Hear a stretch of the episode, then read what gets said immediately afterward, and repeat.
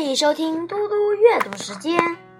今天我要阅读的是《论语·微子篇》第十八。子路纵而后，与丈人以杖何跳。子路问曰：“子见夫子乎？”丈人曰：“四体不勤，五谷不丰，孰为夫子？”执其杖而云。子路拱而立，执子路粟，杀鸡为黍而食之，见其二子焉。明日，子路行以告。子曰：“隐者也。”使子路反见之，至则行矣。子路曰：“不是无益，长幼之节，不可废也。君臣之义，如之何其废之？欲竭其身而乱大伦。君子之事也，行其义也。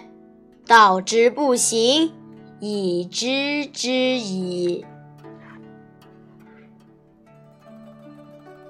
子路跟着孔子出游，落在了后面，遇见一位老人用木杖挑着除草的农具。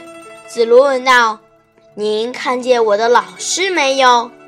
老人说：“你这个人呀，四肢不劳动，五谷分不清，谁知道哪个是你的老师？”说完，将木杖插在地上除草去了。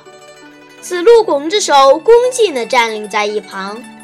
老人见子路懂礼貌，便留子路过夜，杀了鸡，煮了黄米饭款待子路，又叫两个儿子出来相见。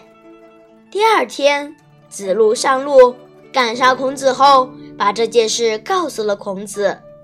孔子说：“这是一位隐士，叫子路返回去见他。”子路到了那里。老人已经出门了。子路说：“不出去做官是不符合义的，长幼之间的礼节不能废弃，君臣之间的正常关系又怎么能废弃呢？想洁身自好而隐居不是，却破坏了君臣之间重大的伦理关系。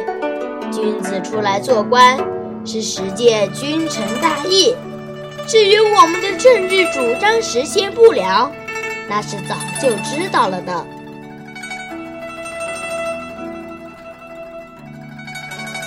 谢谢大家，我们下次再见。